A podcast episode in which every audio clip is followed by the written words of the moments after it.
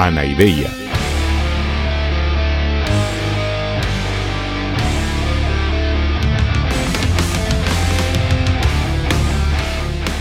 Podcast cínico de divulgación filosófica.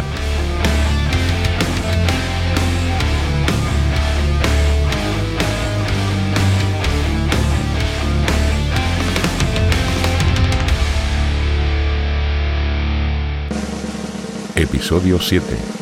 Los atomistas. Episodio 9, pelotudo. En el menú de hoy os traigo los siguientes platos. Empezaremos hablando de cuál fue la estrategia de los atomistas para afrontar el desafío del Parménides del problema del cambio.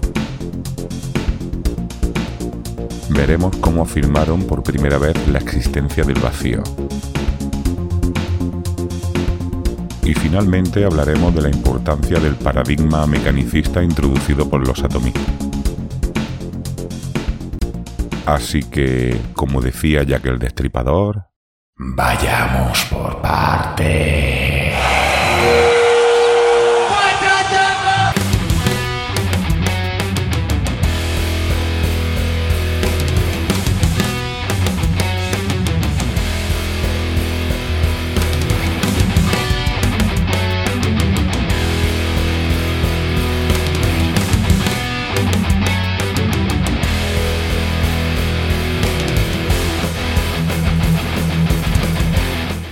Hola, hola, hola, mis queridos drugos. Bueno, pues hoy llegamos por fin al final del recorrido de la filosofía presocrática.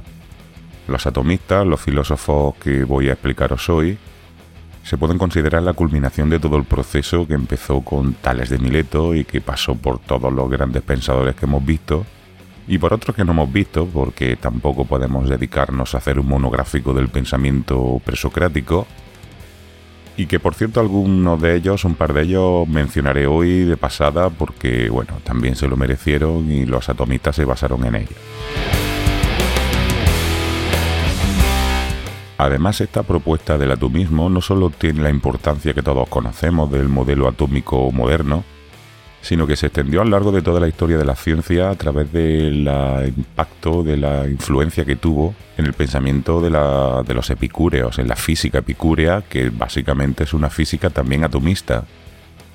Más adelante en Anaideia hablaremos de los epicúreos y de su física, y ya veremos que no es exactamente la misma formulación atomista de Leucipo y Demócrito, que son los que nos ocupan hoy, pero realmente es un desarrollo y se basa en ello. Y acabaremos viendo también que el paradigma de los atomistas, el paradigma mecanicista, será uno de los dos grandes paradigmas que se competirán y se enfrentarán al paradigma teleológico finalista, que es el triunfador durante muchos siglos, que es el paradigma de Aristóteles. Todo y al final, como ya sabéis, terminó imponiéndose el paradigma mecanicista e incluso el atomismo. Hoy de nuevo, como ya pasó en el episodio de los pitagóricos, nos referiremos no a una persona en concreto, sino en conjunto a dos.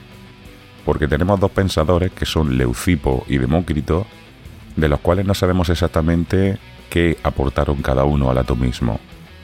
De Leucipo sabemos muy poco, prácticamente no sabemos nada, no sabemos ni siquiera la fecha de su nacimiento, ni exactamente tampoco sabemos de dónde era. Solo sabemos que fue maestro de Demócrito y que era un poco mayor. Por tanto, sabemos que debió nacer antes del 460 aproximadamente, que es la fecha que se le atribuye a Demócrito. Demócrito, ya digo que si se sabe que era de Abdera, que es una ciudad que está al norte del mar Egeo, y se sabe que murió aproximadamente en el año 370 a.C. Parece que fue también, como otro filósofo, un gran viajero y de hecho se dice que estuvo en Egipto, que estuvo en Persia, en Babilonia e incluso se habla de que llegó a la India.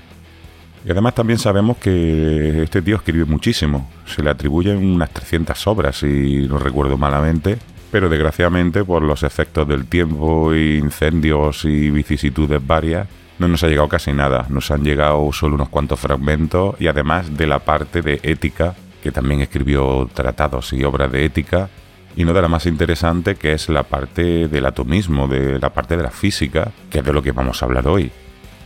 Y por tanto, de nuevo, pues todo lo que sabemos de él nos viene por testimonios indirectos. Aunque parece que los testimonios que hay se consideran bastante fiables en este caso.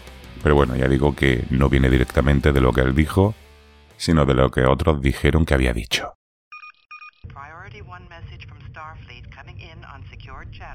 Mira, parece que tenemos llamada del señor Spock. Permiso para hablar. Que sí, que siempre tiene usted permiso, no hace falta ser tan ceremonioso. Me ha parecido que se dispone usted a hablar del atomismo. Tengo una gran curiosidad por esta teoría en concreto. En un episodio anterior ya me dijo usted que me resultaría interesante. Y ciertamente el nombre de esta teoría sugiere un enfoque muy científico en el sentido moderno de la palabra. Pues sí, sí, señor Spock. Esto, esta teoría creo que le va a resultar muy interesante. De hecho, sí, efectivamente, mm, Leucipo y Demócrito, y más adelante otros atomistas como Epicuro o Lucrecio, pues se adelantaron un montón de siglos a, los modelos atómicos que, que, hemos conocido en la Tierra en el siglo XX. No sé exactamente cuándo conocieron o propusieron estas cosas en Vulcano, pero la Tierra ya fue en el siglo XX. Y aunque resulte sorprendente su propuesta, y tan aparentemente moderna, en realidad ellos lo que siguen haciendo es pues el debate típico de los presocráticos. Es decir, ellos no eran ningunos adivinos ni ningunos magos, ellos continúan en la línea de los pensadores de su época que lo que intentaban pues es superar el problema del cambio de Parménides, que era, ya digo, el callejón sin salida en el que se encontraban todos estos filósofos. Y también cogen la misma estrategia que otros, como por ejemplo Empédocles, es decir, aceptar lo impepinable de Parménides, pero no lo demás. Lo impepinable de Parménides era lo de que es imposible la destrucción del ser. Recordad, Parménides razonó y llegó a una conclusión muy contundente de que es imposible que algo que exista deje de existir. La destrucción del ser se refiere a esto, a la destrucción de lo que es real. Esto era difícil de rechazar y por eso todos los pensadores posteriores a Parménides todos lo aceptan. Y los atomistas también aceptan eso. Sin embargo, pues hay otros elementos del pensamiento de Parménides que no son tan impepinables, que no son tan sí o sí, y entonces pues esta gente pues se fueron buscando cómo rechazarlo. En concreto, ¿qué es lo que rechazan estos, los atomistas? Pues rechazan la desconfianza total que tenía Parménides en los sentidos. Recordemos que Parménides consideraba que el testimonio de los sentidos es pues prácticamente una mierda pincha en un palo, como que no sirve absolutamente para nada. Los atomistas dicen que no, hemos de hacernos cargo de lo que nos muestran los sentidos, y que de hecho todo el problema de la filosofía, todo el problema de la física, viene planteado a partir del testimonio de los sentidos que nos muestran una, una un universo material en el cual hay una serie de cambios y observamos un cierto caos, un cierto cosmos y lo que tiene que hacer la filosofía pues es explicarlo, explicar ese hecho, esa realidad cambiante. Y por tanto no tiene ningún sentido enrocarnos en un razonamiento que nos lleva a una afirmación y a una conclusión absolutamente antiintuitiva, anti lo que nos muestra los sentidos y también totalmente contraria al mismísimo sentido común. Los atomistas no estaban por esta labor. Y tampoco estaban de acuerdo en que el ser sea único. Recordad que las propiedades del ser de Parménides incluía como propiedad fundamental la unicidad del ser. Y los atomistas pues dicen que no, que no tiene por qué haber solo un ser, sino que puede haber más de uno perfectamente. Esto no es un argumento tan contundente de Parménides y por eso pues también lo rechazan. ¿Todo eso no es lo mismo que decía Empédocles?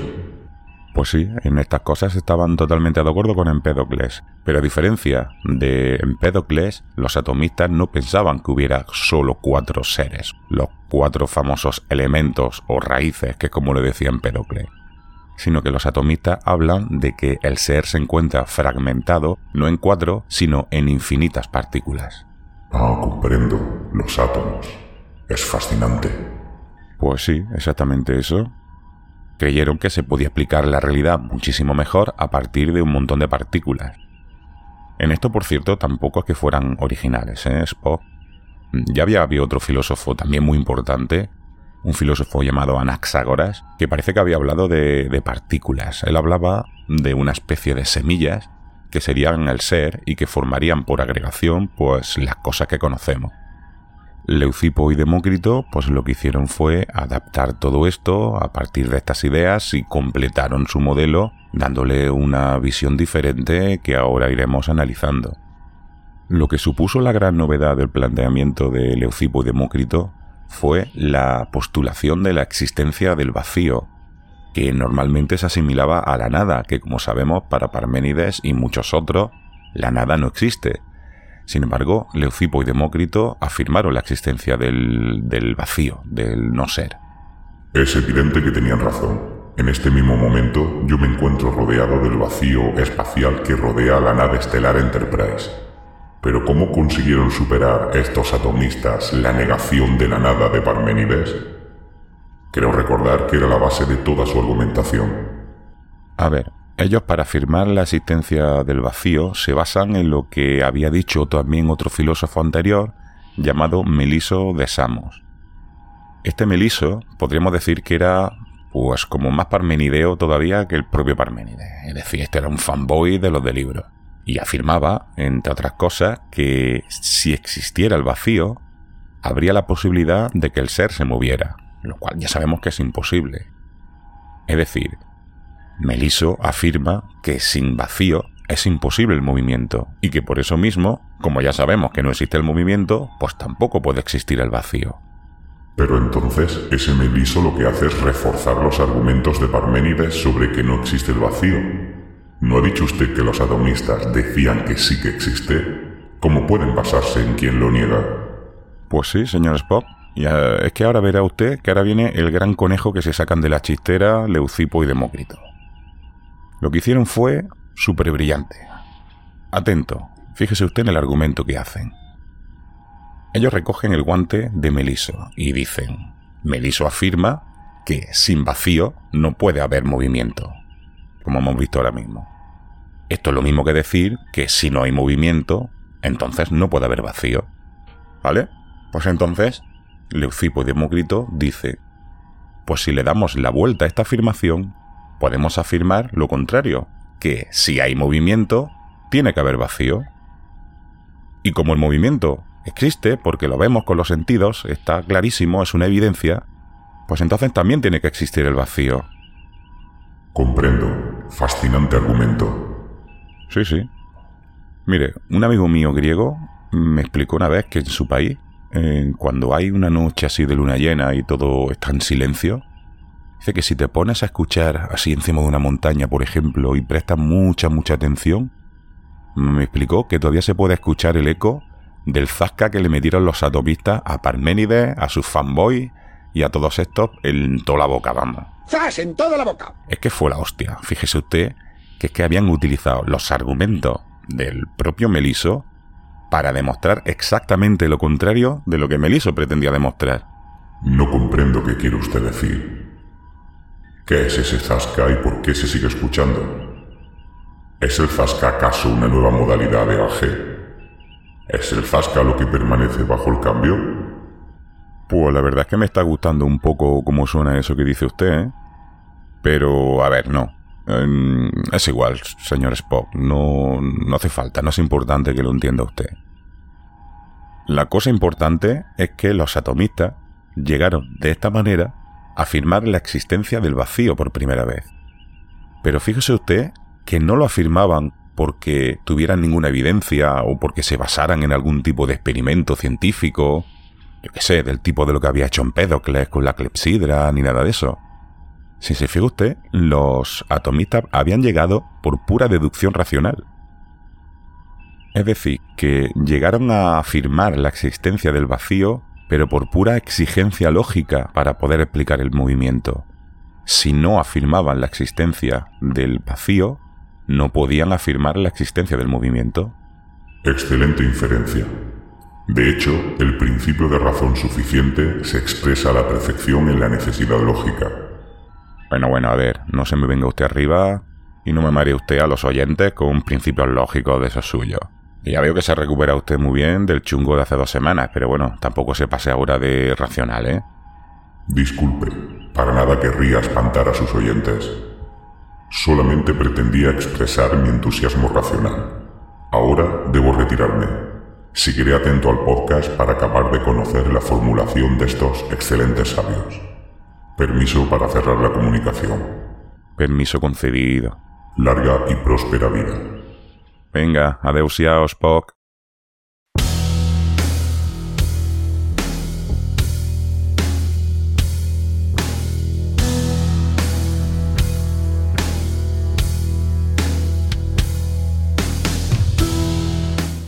Pues con todos estos elementos que hemos visto, fue como los atomistas, Leucipo y Demócrito, montaron su formulación atomista, valga la redundancia. Ellos afirman entonces que hay dos principios, o dos arjés, que son lo vacío y lo lleno, ¿vale? Lo vacío ya sabemos lo que es, ¿no? Ya hemos visto en qué consiste y sería el equivalente al no ser de Parménides. Y lo lleno, pues sería el equivalente al ser de Parménides, es decir, lo que sí que existe. Pero claro, ya hemos visto que para los atomistas el ser, lo lleno, no es solo una cosa, no es uno, sino que se encuentra fragmentado en infinitas partículas, en infinitas partículas mínimas, tan mínimas, mínimas, mínimas, que ya no pueden ser divididas más. Y justamente eso es lo que significa átomo, significa no divisible. Es el origen de la palabra átomo, lo no divisible. Entonces estos átomos, estas partículas mínimas de materia, pues no pueden fragmentarse, no pueden destruirse y por tanto son eternas. Es decir, que son, salvando la distancia, como pequeños seres de los que decía Parménides. Y bueno, digo que son como pequeños seres de Parménides, pero no es del todo cierto, es para que me entendáis. Porque para empezar, por ejemplo, no son esféricos. Los atomistas hablaban de que tienen figura, es decir, que tienen diferentes formas.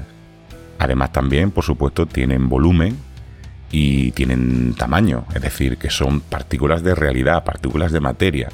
Y al haber infinitos átomos, pues hay infinitas figuras, es decir, que hay átomos con formas súper diferentes. Hay átomos cuadrados o cúbicos, hay átomos redondos, hay átomos con forma de como de donuts, hay átomos con forma de gancho, hay todas las formas posibles porque son infinitos. Hay átomos con forma de libros, átomos con forma de Hay átomos con forma de pija. Vaya, ya tenemos aquí a Diógenes troleándome como siempre. ¿Qué pasa? ¿También te parecen mal los atomistas? No, gallego, realmente no me interesa todo este quilombo de la naturaleza y el cosmos y el ser y todas estas vainas.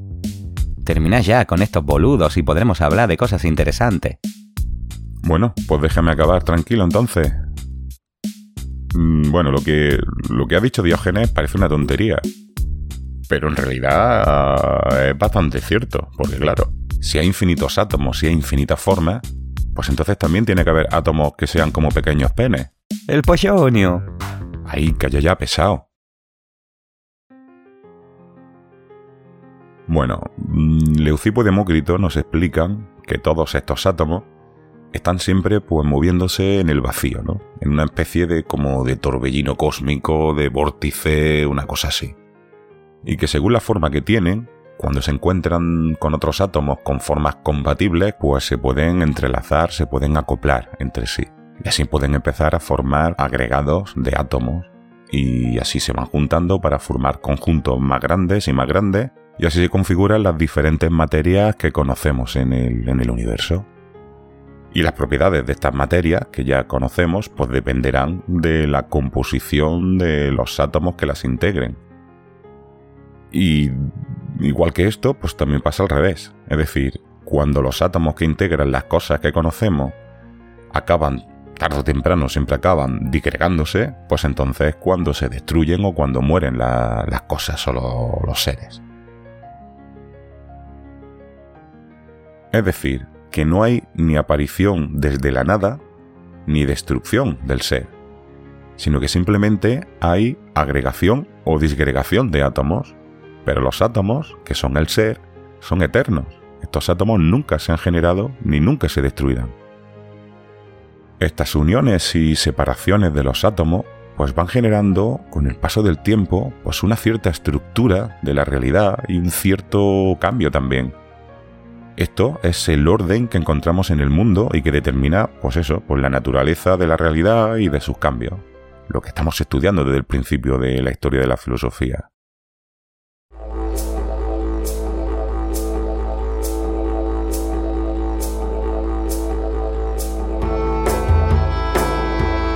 Es súper importante tener en cuenta que todas estas combinaciones y separaciones de átomos de las que estamos hablando se producen sin finalidades ni planes trazados de ningún tipo por nada ni por nadie.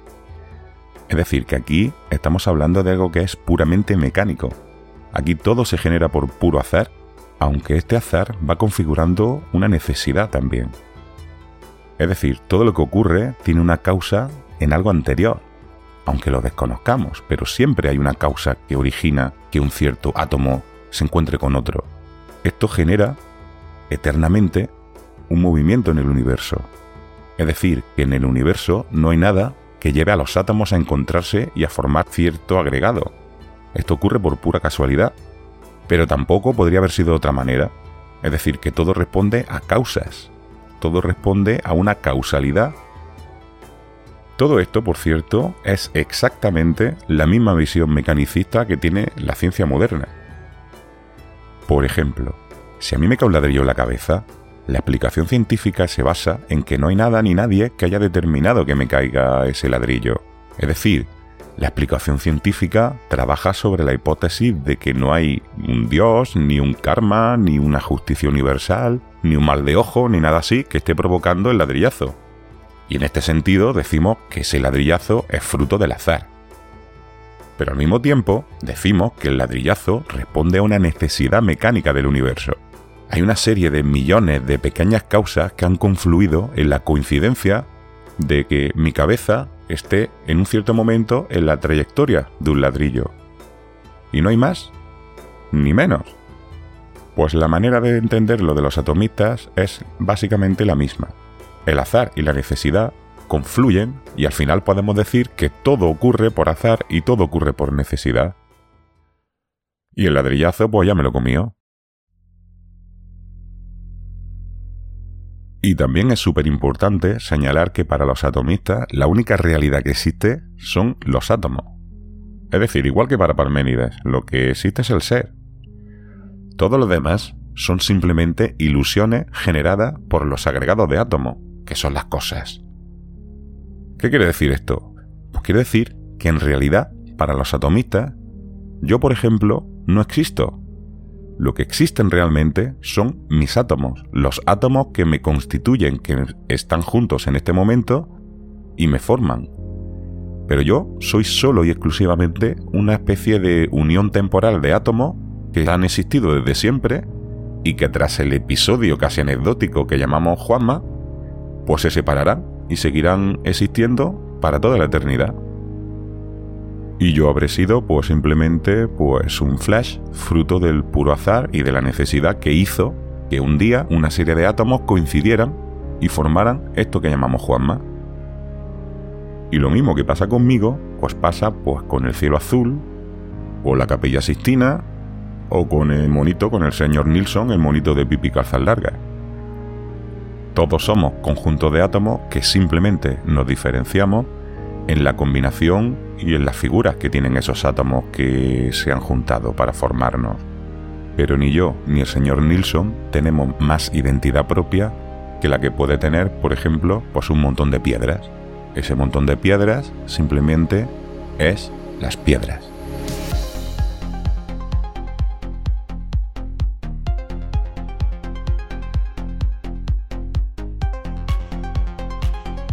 En resumen, y suena un poco triste, pero en verdad no hay ni nubes, ni niñas, ni sinfonías, ni trash metal, y ni siquiera hay mi moto. Lo único que existe son los átomos y el vacío. Más adelante en el podcast veremos que este paradigma, esta concepción general del funcionamiento de la realidad, es la gran rival de otra gran concepción de la realidad, de otro gran paradigma, que fue el que propugnaron Platón y sobre todo Aristóteles. Para esto, el universo es todo lo contrario. El universo está plagado de finalidades y de orientaciones naturales de la propia realidad. Estas dos tendencias, el mecanicismo propio de los atomistas y el finalismo propio de la física aristotélica, pues ya veremos que son las dos grandes tendencias, los dos grandes paradigmas enemigos en los que se ha ido basando la ciencia pues desde la antigüedad, desde estos momentos que se está formando, pues hasta prácticamente nuestros días. En Aneideia iremos viendo cómo se desencadena esta gran batalla a lo largo de los siglos e incluso los milenios. Pero ya voy anunciando que durante gran parte de la historia de la ciencia dominó la concepción aristotélica, hasta que a partir del Renacimiento, con la revolución científica moderna, pues se cambió de paradigma y por lo menos hasta el siglo XX, porque el siglo XX ha sido muy raro, muy raro, ha reinado una visión básicamente mecanicista, muy en la línea de Leucipo y Demócrito. Y además, todos sabéis perfectamente, y todas sabéis, que no solo ha terminado triunfando su visión mecanicista, su visión de que en el universo todo está regido por el azar y la necesidad, sino que además, ya sabéis todos, esto es algo que saben hasta los niños de primaria, que de nuevo, en el siglo XX, hemos vuelto a tener una física basada en la existencia de unas partículas que son la base de la realidad, la base de la materia, que se llaman átomos. Realmente yo no se me ocurre mejor manera de acabar con el recorrido que estamos haciendo por toda la filosofía presocrática. Os invito ahora a que echéis una mirada atrás y con la perspectiva que tenemos ahora, que valoréis el milagro que protagonizaron pues este puñado de griegos allí con sus túnicas y sus barbitas, que llevaron el conocimiento desde posiciones tan, ahora podemos decirlo, ingenuas y sencillas, como las de Tales de Mileto, recordad Tales de Mileto, Anaximandro, en comparación con lo que hemos visto en los últimos episodios, realmente suena casi como infantil, si lo recordáis. Y hemos pasado en poco más de un par de siglos cortos, hemos pasado de este tipo de formulaciones tan sencillas, tan ingenuas, a formulaciones tan sorprendentes como esta que acabamos de ver de los atomistas o la de Empédocles, que también es bastante potente. si os paráis a pensarlo, realmente es bastante alucinante todo esto que ha pasado en tan poco tiempo. Y seguramente algunos estaréis pensando que yo soy un flipado de esto de la filosofía, y posiblemente lo soy un poco, pero no soy tan flipado, ¿eh? es que realmente, objetivamente hablando, esto es la, la puta caña lo que han hecho estos tíos en cuestión de cuatro días, ¿eh? que parece mucho, 200 años, pero que es que no es nada. Bueno, en cualquier caso, sea yo un flipado o no lo sea, seguro que lo soy, pero creo que por otras cosas. Ahora es el momento de poner un punto y aparte en nuestra historia de la filosofía. Os recomiendo que no se os ocurra perderos el próximo episodio porque va a ser absolutamente distinto de todo lo que habéis escuchado hasta ahora en este podcast. Y será el episodio base para todo el heavy metal que vendrá a continuación.